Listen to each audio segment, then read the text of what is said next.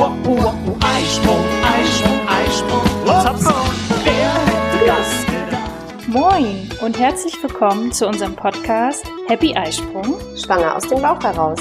euer Podcast für eine intuitive Schwangerschaft. Ich bin Sunny, schwanger mit dem zweiten Kind und habe unendlich viele Fragen.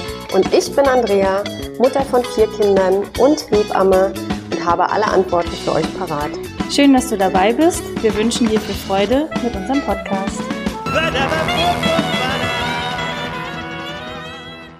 Ja, moin und herzlich willkommen zu einer neuen Folge von Happy Eisprung, schwanger aus dem Bauch heraus. Hallo Andrea. Hi Sunny. Ja, wir sprechen natürlich heute auch wieder über Geburt. Ja, Tim, du auch. Mm, Und du hast in den letzten Folgen schon ein paar Mal erwähnt, S3-Richtlinien. Heute soll es mal um diese Richtlinien gehen und dazu haben wir Tim mitgebracht, den ihr hier schön hört. Und äh, du hast uns noch jemanden mitgebracht. Genau. Erzähl doch mal. Ich habe uns unsere Chefärztin aus unserer Wismarer Klinik mitgebracht und ich freue mich, dass es endlich geklappt hat, weil wir hatten schon ein paar Anläufe und es ist immer ein bisschen schwierig mit der Terminkoordination. Ne? Ja. Sind beide sehr stark eingebunden und ja, so grundsätzlich, ne, bei unseren Treffen war es immer so, einer war im Kreissaal oder im OP oder Genau. es ging irgendwie immer nicht. Ja, genau. Mal ganz kurzfristig abgerufen und genau. Ja. Vielleicht stellen Sie sich noch mal ganz, ganz kurz vor, wie war der Werdegang? Wie sind Sie hier Chefärztin geworden in unserer schönen Hansestadt? Weil Sie, kommen wenn man den Dialekt hört, ja auch nicht von hier.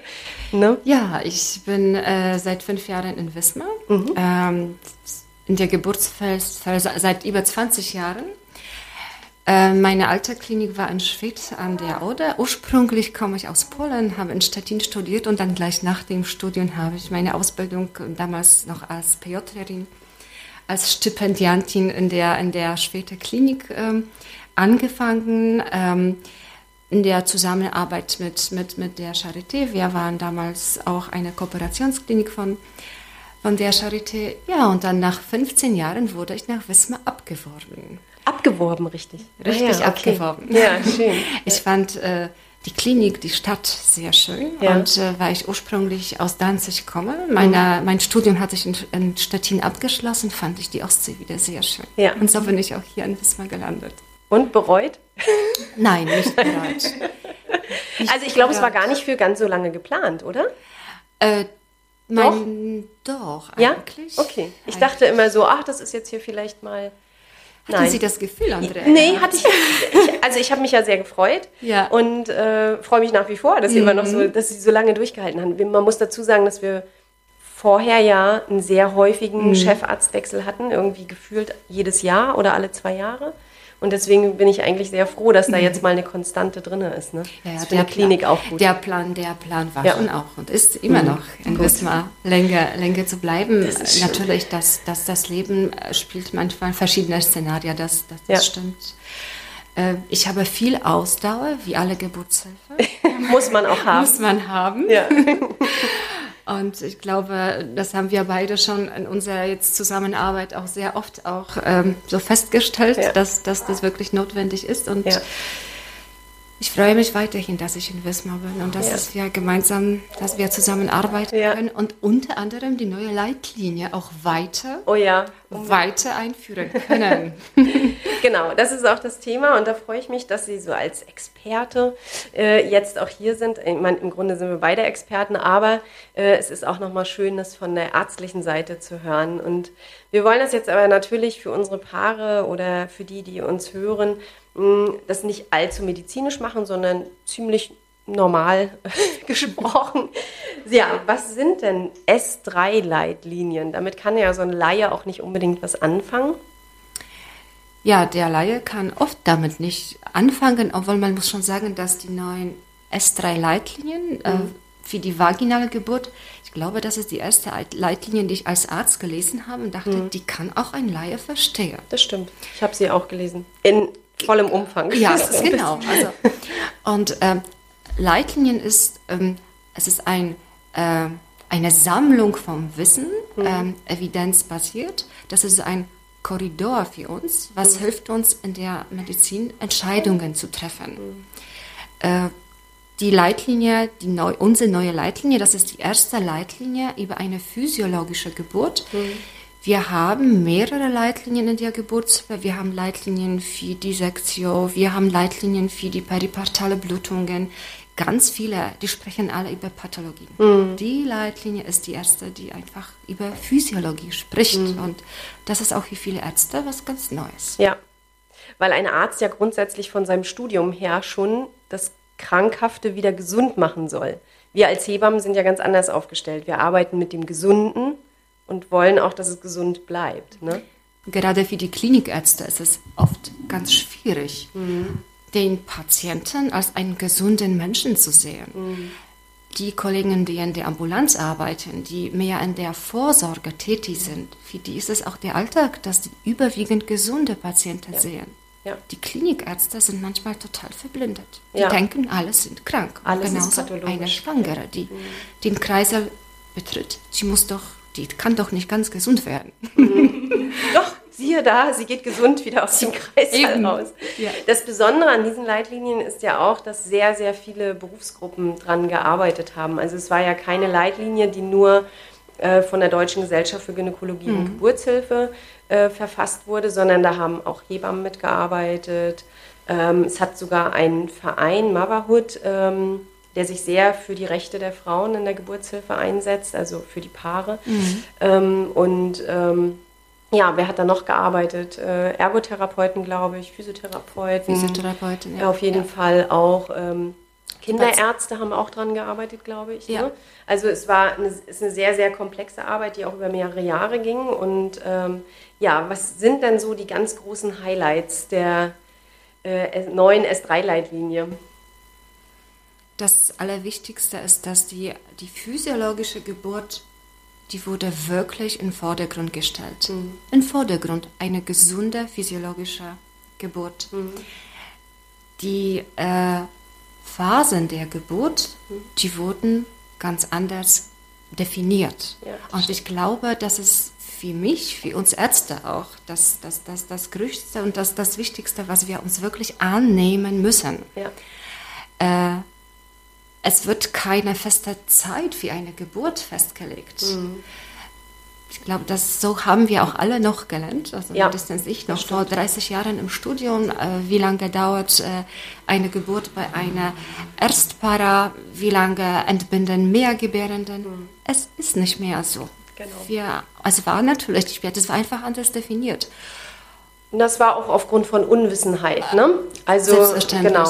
Ja, und mittlerweile hat man einfach mehr Wissen um die normalen Geburten, weil man mehr beobachtet hat, auch durch die Hausgeburtshilfe genau. und so weiter. Und hat halt einfach herausgefunden, dass eine Geburt nicht nur acht bis zwölf Stunden dauert, sondern dass eine Geburt auch mal über 48 Stunden gehen kann und dass eine Geburt Absolut. sich nicht linear entwickelt, sondern dass es auch immer mal wieder Pausen gibt in der Geburt. Und das ist schwer auszuhalten. Ich wir wissen beide, äh, ich bin schon jemand, der auch manchmal sehr, sehr lange im Kreißsaal ist und einen ziemlich langen Geduldsfaden hat, wo andere schon ein bisschen rumtippeln und ein bisschen nervös werden und immer wieder, na, wird es gehen, wird es gehen? Und man sagt, ja, aber die Frau schläft jetzt, die braucht jetzt mal Ruhe. Mhm. Ähm, es ist, glaube ich, auch manchmal eine Art Aushalten. Äh, ja. Absolut, die mhm. Ausdauer. Ja, absolut. Ich hatte das Glück gehabt, dass ich in meinem, auf meinem Berufsweg wirklich ganz tolle Geburtshilfe hatte und äh, schon äh, die Ausdauer und äh, die Latenzphase in der Austreibungsperiode durfte ich so schon erleben, wie wir das jetzt auch definiert haben. Mhm. Die Latenzzeit, um das mal, das ist so der ganz frühe Start in die Geburt. Da sind die Frauen noch nicht richtig in der Geburt, eben in so einer Vorphase. Äh, auch das wurde ja genau. neu definiert. Früher ja. hat man immer gesagt, ja, wenn der Muttermund so zwei Zentimeter geöffnet ist, dann gehört die Frau in den Kreissaal, genau. dann ist die unter der Geburt. Das wurde ja mittlerweile anders definiert. Heute spricht man davon, wenn der Muttermund vier bis sechs Zentimeter, also sechs Zentimeter sogar bei einer Zweitgebärenden äh, oder Mehrgebärenden, erst dann ist die Frau wirklich in der Geburt. Heißt auch, viele, viele, viele Frauen sind viel zu früh in einem Krankenhaus. Ne? Also äh, und dann kann man auch dem Krankenhauspersonal manchmal gar nicht böse sein, weil was sollen sie mit der Frau machen?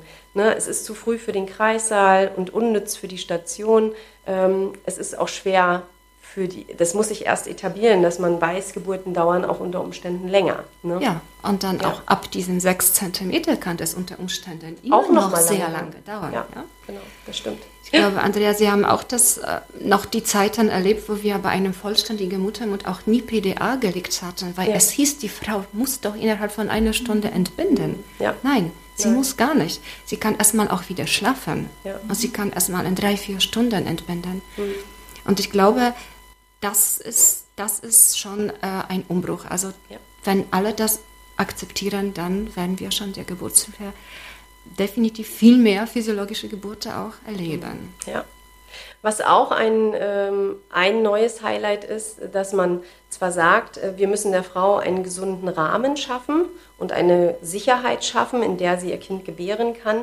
Wir sollen uns aber mit allem, was wir tun, zurückhalten. Wir sollen uns nicht einmischen in einen normalen mhm. Geburtsverlauf. Und ich glaube, da sind nachher dann aber auch wirklich große Hürden, weil für uns in einem Kreißsaal, wenn wir dort tätig sein, ist absolut normal. Die Frau kommt an, es wird ein Ultraschall gemacht, dann wird nochmal geguckt, wie groß ist das Baby, ob die Frau das jetzt wissen will oder nicht. Es sei denn, sie lehnt es ab. Aber ich glaube, manche Dinge sind auch dazu da, um das Personal zu beruhigen, mhm. habe ich zumindest oft das Gefühl. Ne? Also ich weiß, dass es bei einigen Klinikärzten immer ganz, ganz, ganz wichtig ist, wir müssen das Gewicht wissen, es hat keinen Einfluss auf die Geburt. Oder auch ähm, die CTG-Kontrollen. Ja? Auch da wird ja gesagt, es zählt alles zur medizinischen Intervention, wo wir uns ganz, ganz, ganz doll zurücknehmen müssen. Also in der Latenzzeit zum Beispiel braucht eine Frau noch kein CTG. Das reicht, wenn sie unter der Geburt ist. Ne? Klar, da kommen wir auch zu dem Punkt, äh, um die Leitlinie umsetzen zu können, müssen wir, äh, es ist ganz wichtig auch, äh, das Hochrisikokollektiv vom Schwangeren erkennen. Das mhm. dürfen wir auch nicht vergessen. Mhm. Wir dürfen nicht vergessen, dass die Leitlinie tatsächlich wirklich für die gesunden Frauen mit wenig Risiko auch ähm, äh, gilt. Ähm, wir müssen gemeinsam, sowohl die Hebammen als Ärzte, schon ähm, die Risikoschwangeren erkennen. Ja.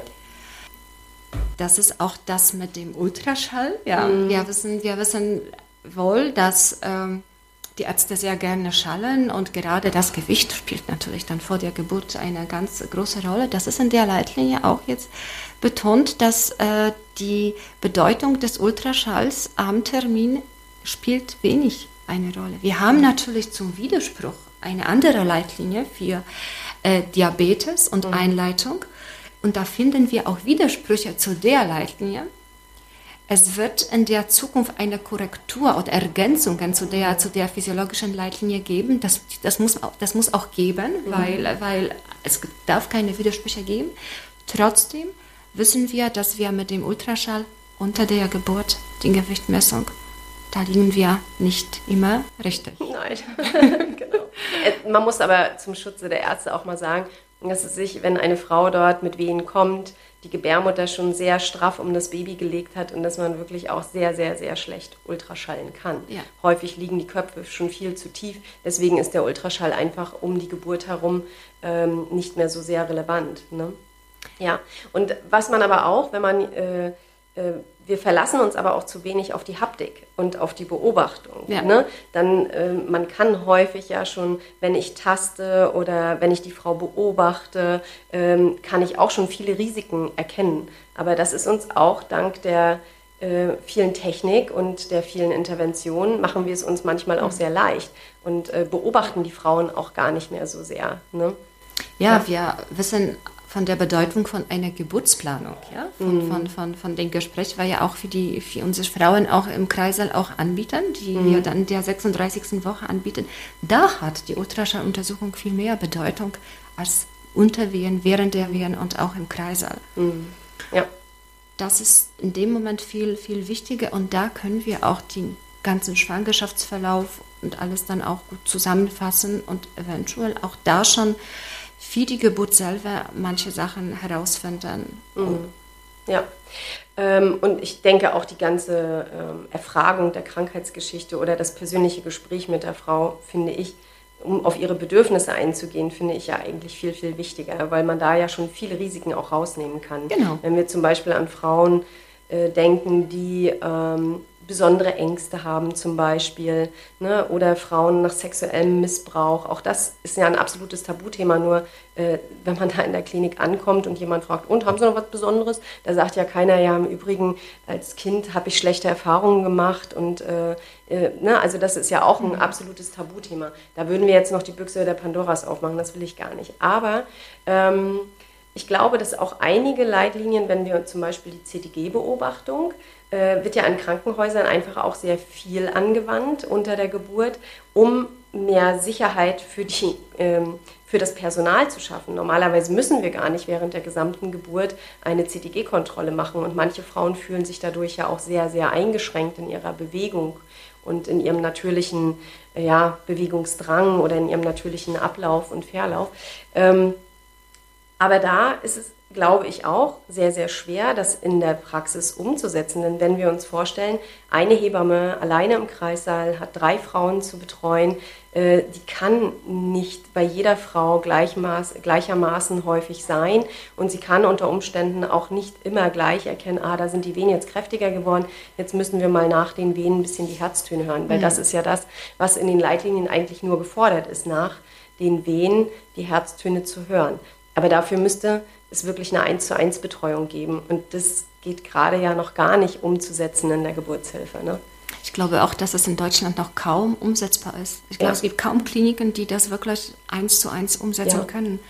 Und ähm, klar, die Leitlinie gibt uns das vor, mhm. aber unter bestimmten Voraussetzungen, wie Sie schon erwähnt hatten, eins zu eins Betreuung von einer Hebamme.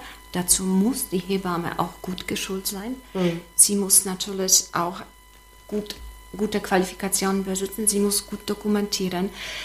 Es sind bestimmte Voraussetzungen, die wir auch haben müssen. Ja. Das Personal muss geschult werden. Wir schauen, was die Zukunft zeigt.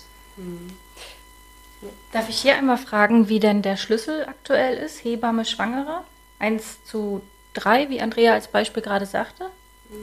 Also es gibt allgemein in Deutschland einen Berechnungsschlüssel. Mhm der sagt, dass äh, in einer Klinik ähm, soll ein Schlüssel eine Hebamme zu 160 Geburten sein. Im Jahr?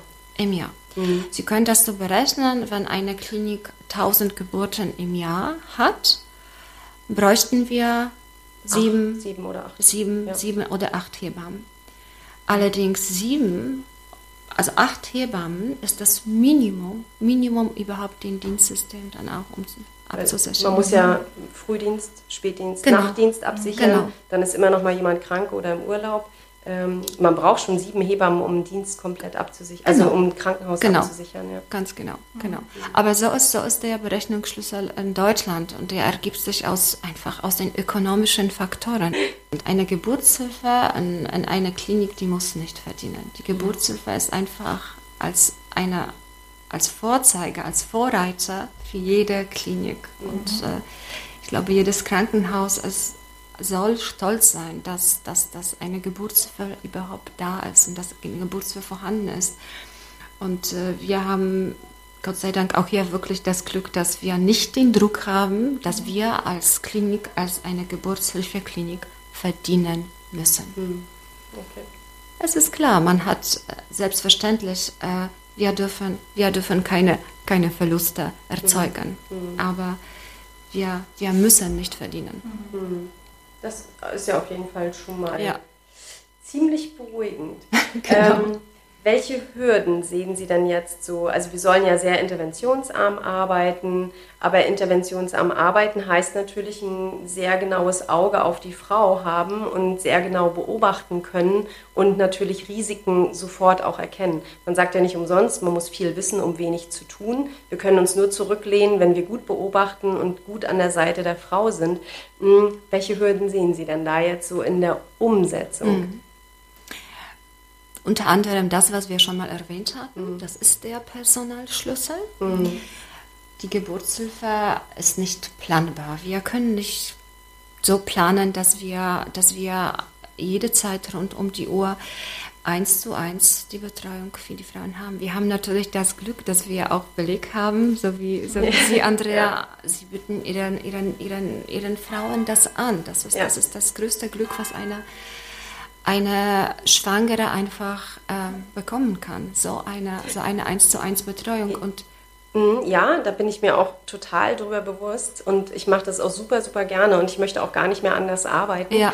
Äh, aber trotzdem ist das ja nicht für alle Frauen möglich. Genau. Ne? Also äh, zum einen kann sich vielleicht nicht jede Frau, also ich meine, hier ist es relativ preiswert noch, sage ich mal. Mhm. Ja. Wenn wir in Berlin, Hamburg, München uns umgucken, ist A das Problem, dass unter Umständen sie auch gar keine Beleghebammen finden, weil es viele äh, Hebammenkollegen auch äh, gar nicht mehr machen, ähm, aus Kostengründen und unsere Versicherungsprämien so wahnsinnig hoch gestiegen sind.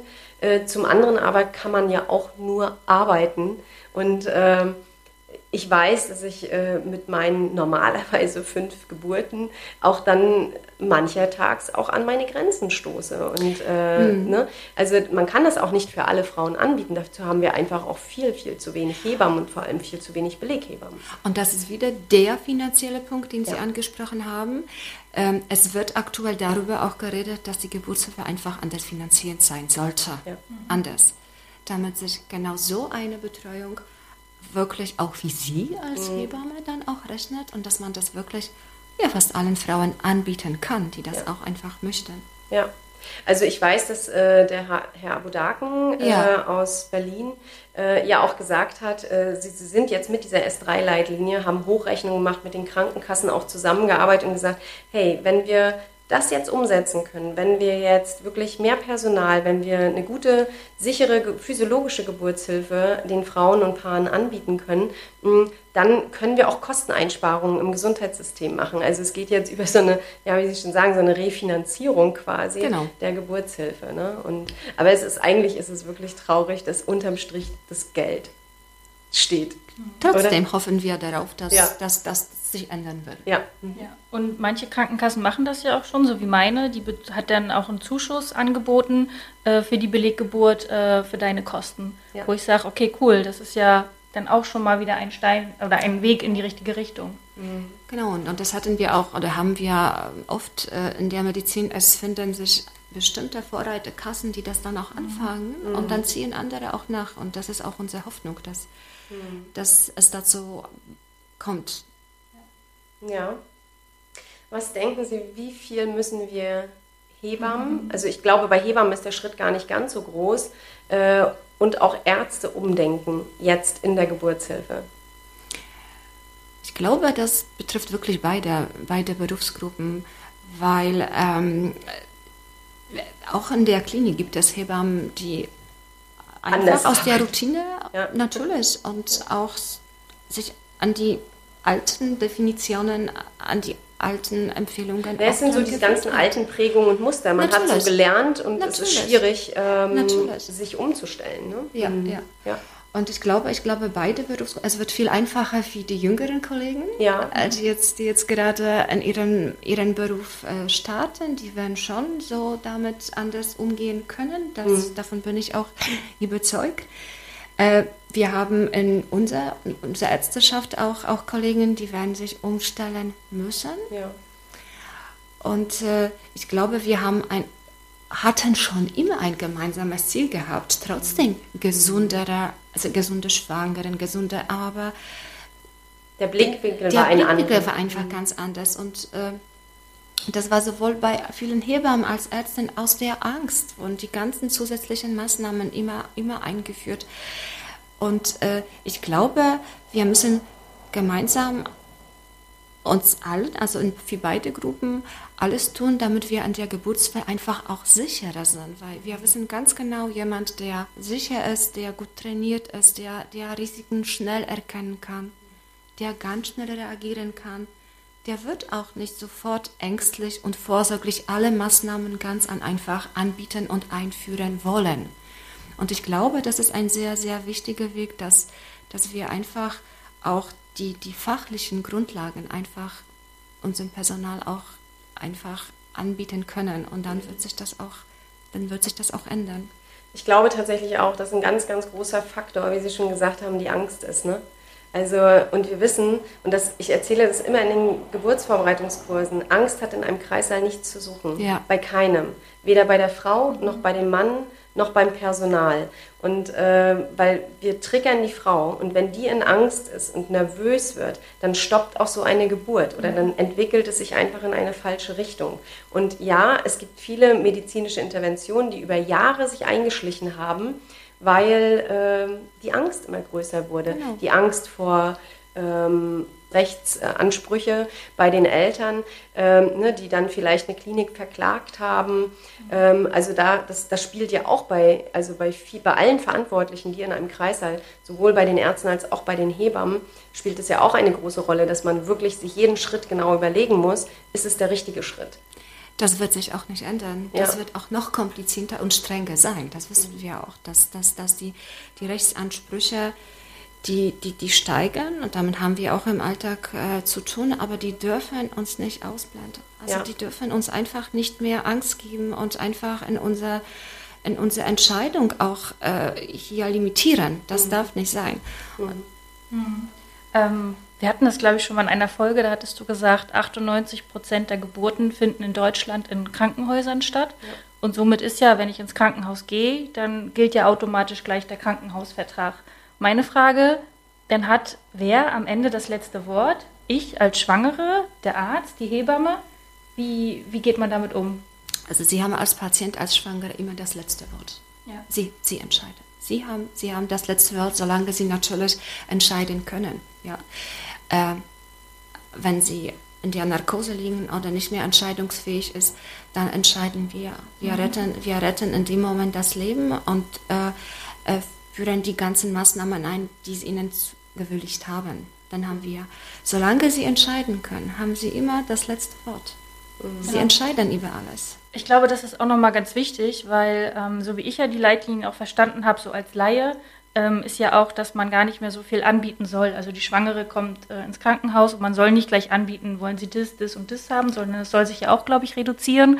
Ähm, und dass man da auch die Schwangeren vielleicht auch Mut macht zu sagen, wenn das trotzdem noch angeboten wird, zu sagen, nein, ich möchte das nicht. Dass sie halt, ne? Ja, also ich glaube sowieso und äh, das zeigt ja auch, unsere Schwangeren sind ja immer mehr und besser informiert, finde ich. Also das kann man über die Jahre, die letzten Jahre sehr gut beobachten. Ob das jetzt immer gute Informationen sind, sei jetzt mal dahingestellt.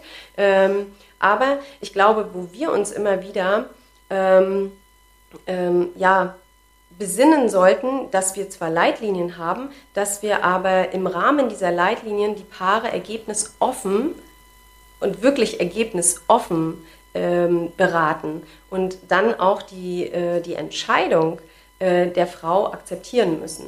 Ob ich die jetzt als Arzt oder Hebamme immer gut finde, das sei jetzt mal dahingestellt. Ich bin auch nicht mit jeder Entscheidung, die Paare treffen, rundum zufrieden. Es gibt auch manchmal Dinge, wo ich denke, hm, den Weg wäre ich jetzt vielleicht nicht gegangen, aber da muss ich mir auch mal auf die Zunge beißen und solange ich es medizinisch vertreten kann, muss ich die quasi die Verantwortung auch in die Hände des Paares geben, weil sie sind letztendlich, also sie haben ja auch eine gewisse Eigenverantwortung, das finde ich immer, und wir können nur in der Entscheidungsfindung helfen. Natürlich in einem gewissen Rahmen. Wenn natürlich die Frau nicht mehr entscheiden kann, müssen wir einspringen. Also das heißt auch wieder diesen gesunden Rahmen schaffen. Ne? Ich glaube, das ist allgemein in Deutschland, also nicht nur in der Geburtshilfe. Es gibt einen Wandel, dass man den Patienten wirklich in diesen Entscheidungsprozess auch mit einbezieht. Also viele Länder haben das schon vor uns geschafft. Das ist zum Beispiel in der Schweiz sehr, sehr, sehr, sehr gut gelebt. Und ähm, unsere Aufgabe als Ärzte, als, als, als Hebammen ist wirklich dann, die Patienten aufzuklären, wo wir wirklich, wirklich ganz sachlich erkennen, da ist jetzt ein gravierendes Risiko. Da müssen wir unsere Aufklärung leisten. Und das ist dann eine Herausforderung, dass wir das einfach schaffen, dass wir, dass wir dem Paar, der Schwangeren, nicht die Angst machen, nur sagen, so, da erkennen wir, da ist so ein Punkt, darüber reden wir, da denken wir vielleicht, ähm, müssen wir eventuell, wäre was, äh, können wir dann in dem, wenn sowas wäre, ganz geschickt einfach das thematisieren, aber nicht Angst machen. Und ich muss ganz ehrlich sagen, ich erlebe kaum Patienten, wenn man wirklich mit denen ganz ruhig und sachlich spricht. Und wenn man denen das erklärt, die sagt, nein, das will ich trotzdem nicht. Also die Patienten haben immer mehr Wissen, die werden immer mehr belesen. Das finde ich auch sehr gut. Wir müssen das sortieren können. Wir, wir müssen denen auch manchmal auch so einen Faden geben, dass die auch, weil die fühlen sich manchmal sogar selber verloren in dem ganzen Wissen, was sie, was die auch äh, bekommen. Aber in einem guten Gespräch kann man die beruhigen, kann man die aufklären. Das, das funktioniert. Das mhm. funktioniert. Ähm, mit den neuen S3-Leitlinien äh, ist ja auch so ein bisschen Fingerzeig auf, äh, wir müssen uns auch in der ganzen Vorsorge ein bisschen mehr zurücknehmen. Ne? Also zum Beispiel CTG-Kontrollen, nicht mehr durch die, nicht mehr ab der 28. Woche, sondern erst wirklich in Terminnähe, weil sie vorher nicht so gut auswertbar sind. Wir wissen halt auch, dass wir durch sehr, sehr viele Screenings auch sehr viel Beifang haben, äh, Frauen rausfischen, wo am Ende und unterm Strich überhaupt gar kein Risiko besteht. Mhm. Das Problem ist, dass diese Frauen ja häufig auch schon wahnsinnig verängstigt in den Kreissaal überhaupt kommen. Ja, also das äh, erlebe ich auch immer wieder, äh, dass Frauen schon, wenn sie den Kreissaal betreten, schon so zu sind vor Angst, weil sie Wochen vorher vielleicht mal irgendwas gehört haben, was vielleicht zu einem Risiko führen könnte. Also es ist wirklich auch manchmal sehr, sehr schwer, finde ich. Ich sage mal zu den Frauen, ich möchte heutzutage nicht mehr mhm. schwanger sein. Mhm. Also äh, früher war man einfach schwanger und man konnte seine Schwangerschaften genießen. Ne, Sie haben auch ein Kind ähm, und da war man doch nicht so gefangen in diesen ganzen Screenings und hier noch ein Screening und da noch ein Screening. Ähm, also ich finde, dass wir durch sehr massiv viele Screenings, sei jetzt hier Diabetes und ne, diese ganzen Gestose-Screenings und, und, und, dass wir da auch manche Frauen völlig unnötig verunsichern. Ne? Ja, es wird bestimmt nicht weniger. Ich glaube, ja. dass das in der Vorsorge wird sich wahrscheinlich demnächst auch nicht ändern. Sicher genießen wir einerseits auch eine gute Vorsorge. Ich möchte auch mhm. nicht die Vorsorge auch in Deutschland haben, die zum Beispiel in England ist. Ja, also Nein, das, das nicht. Ist, das ist, das ist natürlich, das ist schon ein anderes extrem, aber man muss schon den guten Mittelpunkt finden. Ja. Ich meine, die Skandinavier leben uns ja Gutes vor. Ne? Ja, also da ja, ja. wird ja zum Beispiel die ganze Vorsorge oder die Holländer auch, äh, ist ja die ganze Vorsorge auch mehr in Händen der Hebamme, weil die Frauen in Australien zum Beispiel auch, ja. ähm, da ist ja die Vorsorge mehr in den Händen der Hebamme, weil es ist ja was Physiologisches und nichts Krankhaftes, deswegen gehen die gar nicht zum Arzt. Ne? Und nur wenn irgendwas heraus, also wenn die Hebammen etwas herausfinden, was nicht optimal verläuft, dann gehen die Frauen zum Arzt. Also da ist es ja, da ist ja auch schon ein großer das ist bei uns natürlich noch lange, lange nicht. Aber die Fall. Diskussionen gibt es natürlich. Ja, ja. Die Diskussionen gibt es natürlich. Das ist, das, ist, äh, das ist natürlich. Und, aber ich glaube, auch wenn das eingeführt wäre, wir wissen, wir haben trotzdem ganz wenig Hebammen. Wir haben wenig ja, Hebammen. das stimmt. Wie sollen wir das uns abdecken? Ja. Also es, es ist natürlich, es wäre auch ganz toll. Also ich finde auch, also ich finde ganz toll, wenn ich so Praxen sehe, wo, wo natürlich die Vorsorge durch einen Gynäkologe geführt wird und die Praxis hat auch eine Hebamme, die mitarbeitet und dass mhm. das dann immer schön im Wechsel gemacht ist. Das sind für mich eigentlich die, das ist für mich Vorzeigemodell, ja. ja absolut, mhm. ja. ja. Nur äh, das, das, der Alltag ist ganz anders. Ja. Wir haben immer noch ganz viele Schwangeren, die nicht mal eine, eine Hebamme für die, für die äh, Vorsorge oder für die Nachbetreuung haben. das erlebe ich tatsächlich. Also wir sind hier in Wismar wirklich, finde ich, richtig, richtig gut aufgestellt. Wir haben das ist eine, eine Vorzeigestadt ja, wie die Hebammenbetreuung. Wirklich, ja, ja. Wirklich, wirklich. Wir haben hier eine gute Abdeckung. Ja. Also ich glaube, hier geht keine Frau nach Hause und hat keine ja. Hebamme. Sie hat vielleicht nicht ihre Wunschhebamme, aber sie hat eine Hebammenbetreuung. Und äh, ich erlebe jetzt, dadurch, dass wir den Podcast machen und jetzt ja auch äh, in ganz Deutschland gehört werden quasi, ähm, oder auch also im Ausland. Also ich habe jetzt gerade interessanterweise eine junge Schwangere aus der Schweiz, ja. äh, die mit mir die Vorbereitung auf die Geburt ja. macht. Oder heute hatte ich Rückbildungskurse. Da kommt eine aus äh, Glückstadt bei Hamburg und die nächste kommt aus Stuttgart. Und äh, es ist tatsächlich Ganz so. Toll. Die haben in ihren Heimatstädten keine Hebammen. Und ich finde das, ich finde das wirklich sehr, sehr erschreckend. Hier kann ich ja mal kurz berichten, äh, ja. weil ich das letztens gerade mal äh, reingeguckt habe bei den Analytics beim Podcast. Ähm, Deutschland hört, Schweiz hört, Österreich, Luxemburg, Belgien, England, Australien und ähm, auf jeden Fall noch Dänemark oder Schweden. Also mhm. einige Länder hören uns. Tatsächlich. Ja. Aber es ist, äh, und das, aber das, das war mir vorher nicht so bewusst, weil man geht hier jeden Tag arbeiten, man hat hier seine Schwangeren und man ist so in seiner kleinen Suppenküche. Und ich hätte nicht, wirklich nicht gedacht, dass es so, so extrem ist, äh, dass es Regionen gibt, wo die Frauen wirklich keine Hebamme finden. Ja. Also so wirklich nicht. Das war für mich eine ganz tolle Überraschung, als ich nach Wismar mhm. jetzt äh, umgezogen bin, dass, ja. die, dass, die, dass die Betreuung hier so exzellent äh, funktioniert und äh, auch ein Teil oder die meisten von meinen Klinikhebammen, die mhm. machen auch die Nachsorge. Mhm. Was ja. natürlich total schön ist, weil die, die, die betreuen die, die, die, die Schwangeren vor der Geburt Mhm. Das funktioniert dann auch manchmal, dass, dass sie gerade mhm. da sind, wenn die, wenn ja. die Frau zur Geburt kommt und dann machen und, die auch die Nachsorge. Das ist total Und das ist, das ist ja im Grunde ja. so, wie es für eine Frau eigentlich laufen muss. Mhm. Und, und ähm, es wird ja, also wenn ich zum Beispiel heute, zum, hat mir auch eine Frau gesagt, ja, ich war heute Morgen in der Klinik zur Geburtsplanung und dann habe ich gesagt, dass du mich begleitest und dann haben die Ärzte gesagt, ja, ja, alles gut, dann läuft das schon. Und, äh, und es ist, äh, ja, ich habe, glaube ich, eine relativ niedrige Kaiserschnittquote. Ich habe, glaube ich, wenig Komplikationen. Das kommt natürlich auch vor. Aber ich glaube, es kann auch nur so gut laufen. Und das, da bin ich mir meiner bewusst. Nicht, weil ich einen besseren Job mache als die anderen. Aber äh, ich kenne die Frauen einfach. Ich kenne die von vorher. Die haben ein grenzenloses Vertrauen in der Geburt und können natürlich dann auch loslassen, sich öffnen, ihre Kinder rauslassen und ähm, weil sie eben völlig ohne Angst in den Kreislauf gehen. Genauso sagen mir die Frauen natürlich immer, ja, du bist ja da, du machst das schon. Also ich kann ja die Geburt gar nicht ja. machen. Ja, und dann denke ich immer, genau, ich gebe diesen Rahmen, wo sie angstfrei sein können. Ne? Wie lange arbeiten Sie jetzt, Andrea, schon? Wie viele Jahre? Komm, als Hebamme? Ja. Über 30. Na, bitte.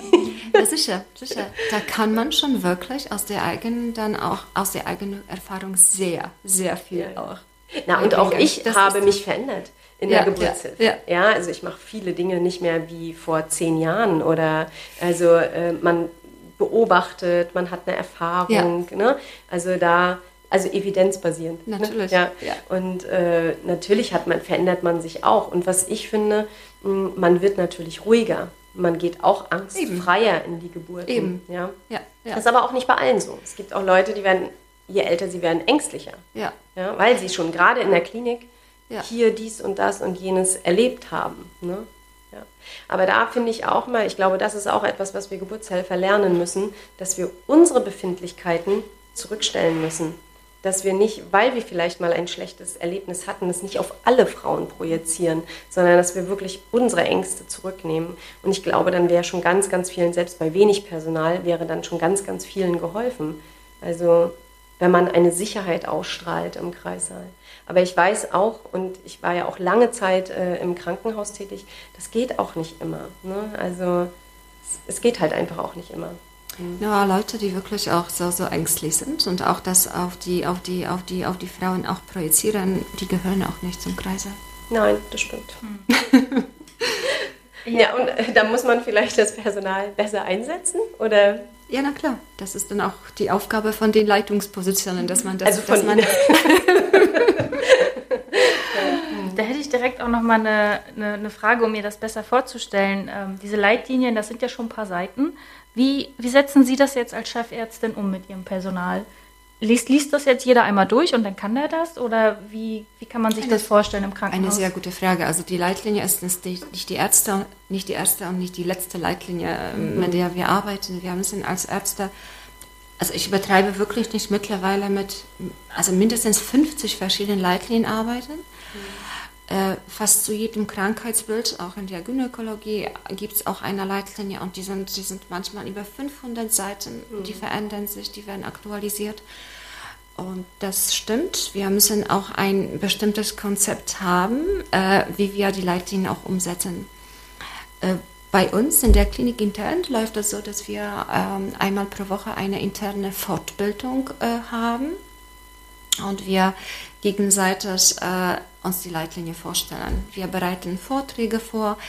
Das ist meistens dann nur die, die wichtigste Zusammenfassung. Man schafft natürlich nicht innerhalb von einer Stunde die komplette Leitlinie vorzulesen. Äh, jeder liest die Leitlinie äh, äh, alleine, dann ähm, jemand bereitet dann den Vortrag vor und wir diskutieren dann.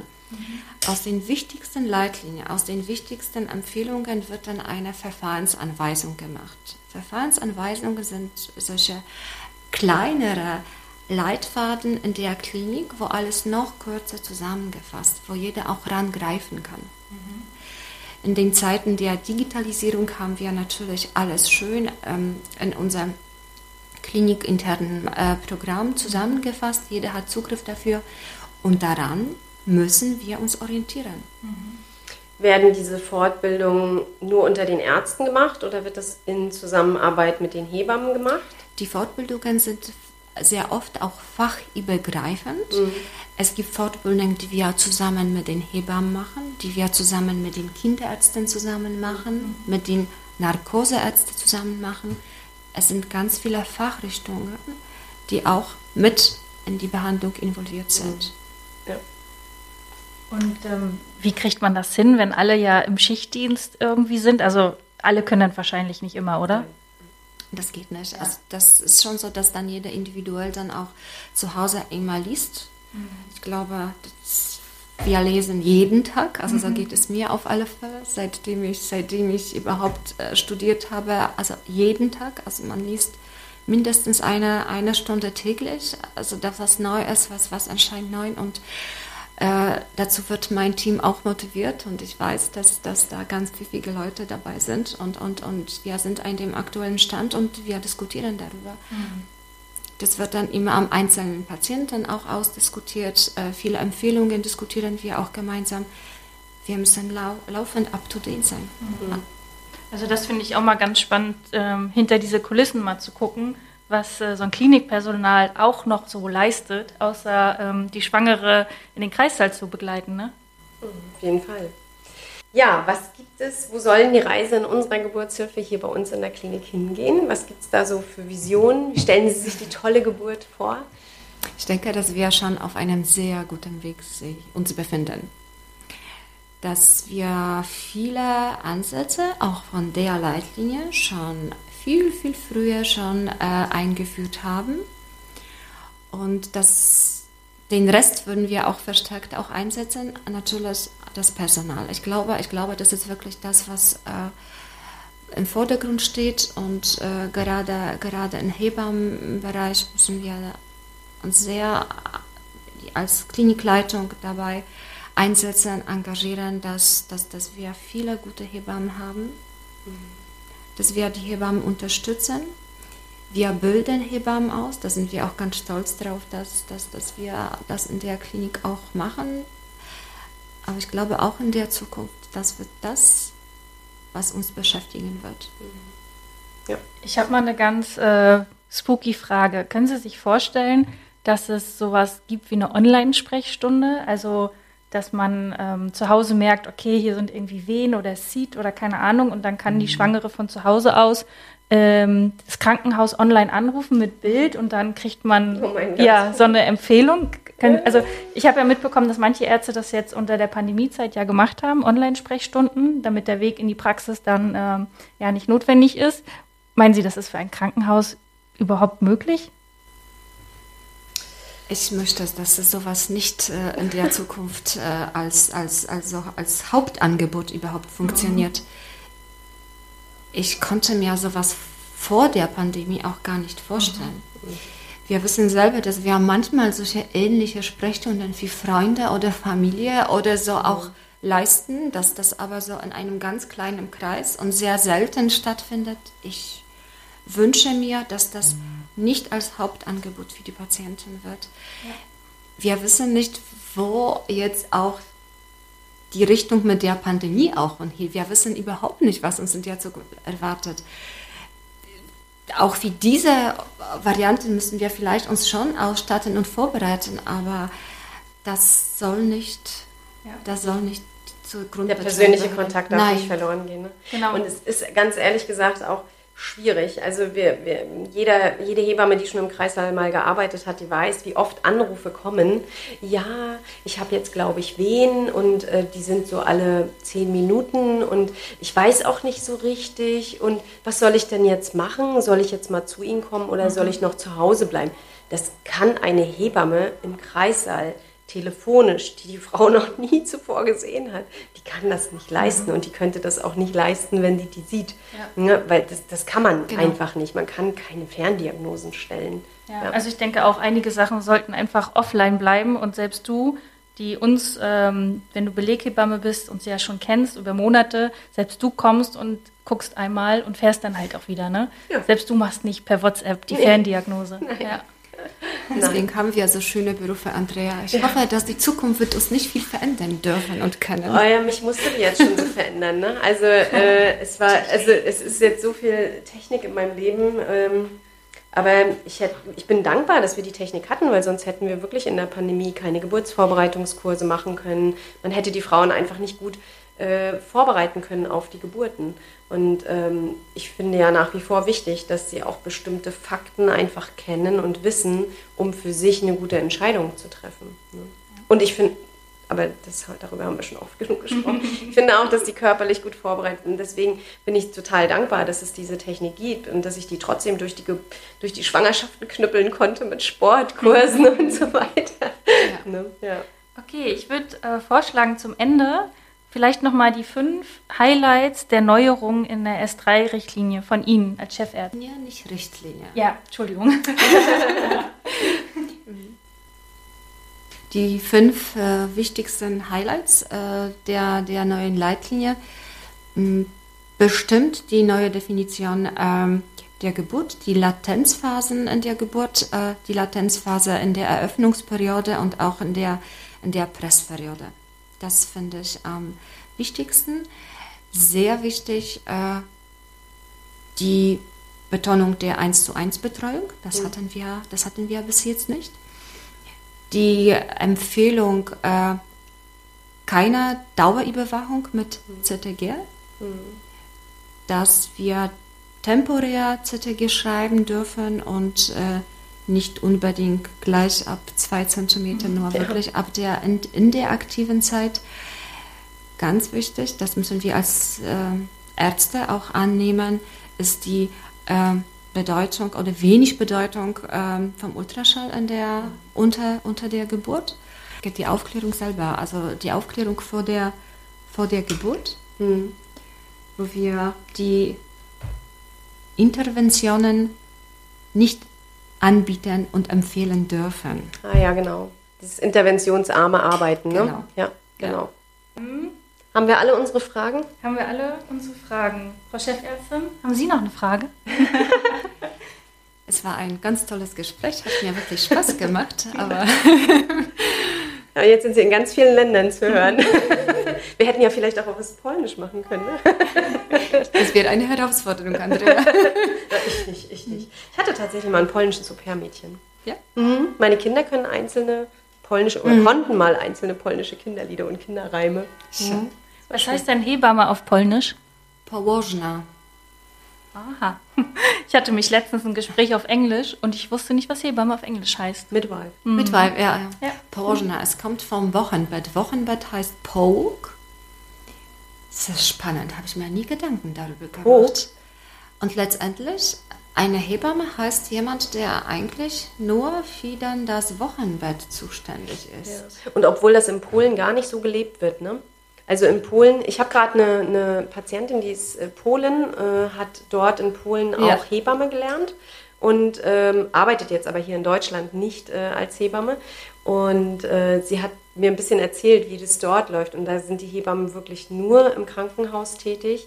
Es kommt jetzt gerade so ein bisschen auf, dass die Hebammen auch die Versorgung außerhalb der Klinik anbieten durch eben Wochenbettbesuche. Aber das müssen die Frauen dort alles alleine aus Eben. eigener Tasche bezahlen. Es ist dort nicht so, dass die Krankenkassen dafür einspringen. Ne? Da kommen wir wieder zurück zu der Zum Geld. Finanzierung. Ja. Genau, also die Frauen, die jetzt wirklich eine Vorsorge und Nachsorge wünschen, die bezahlen das aus eigener Kasse. Das sind nur Privatleistungen. Ich kenne das auch aus England. Ich hatte mal eine Patientin, die äh, ähm, ist Engländerin und äh, die hat immer während, also sie hat drei Kinder geboren und äh, eigentlich während meiner gesamten Betreuung über die ganzen Kinder musste ich immer alle Fragen für ihre englischen Freundinnen, die in London lebten, musste ich immer alles beantworten. Weil die dort, das, da gibt es halt auch keine Hebammen. Ja. Und äh, in England ist es wirklich eine große Katastrophe. Ja. Also Ja. die Frauen sind da sehr, sehr allein gelassen. Ne, die, ja. Okay, dann Haben wir es noch gut hier in Deutschland? auf jeden Fall beenden wir das mal so international, unser Interview. Vielen, vielen Dank. Und Andrea, wir hören uns nächste Woche wieder. Ja. Und ja, dann Ahoi. Wir freuen uns, dass du auch heute zugehört hast. Wir hoffen, du konntest auch aus dieser Folge interessante Impulse mitnehmen. Gib uns gerne Feedback oder stelle uns weitere Fragen an. Frage at happy-eisprung.de oder schau gerne auch in unserer Facebook-Gruppe vorbei. Die heißt Schwangerschaft, natürlich gesund, glücklich wir. Bis zur nächsten Folge, wenn es wieder heißt Happy Eisprung. Schwanger aus dem Bauch heraus. Ahoi!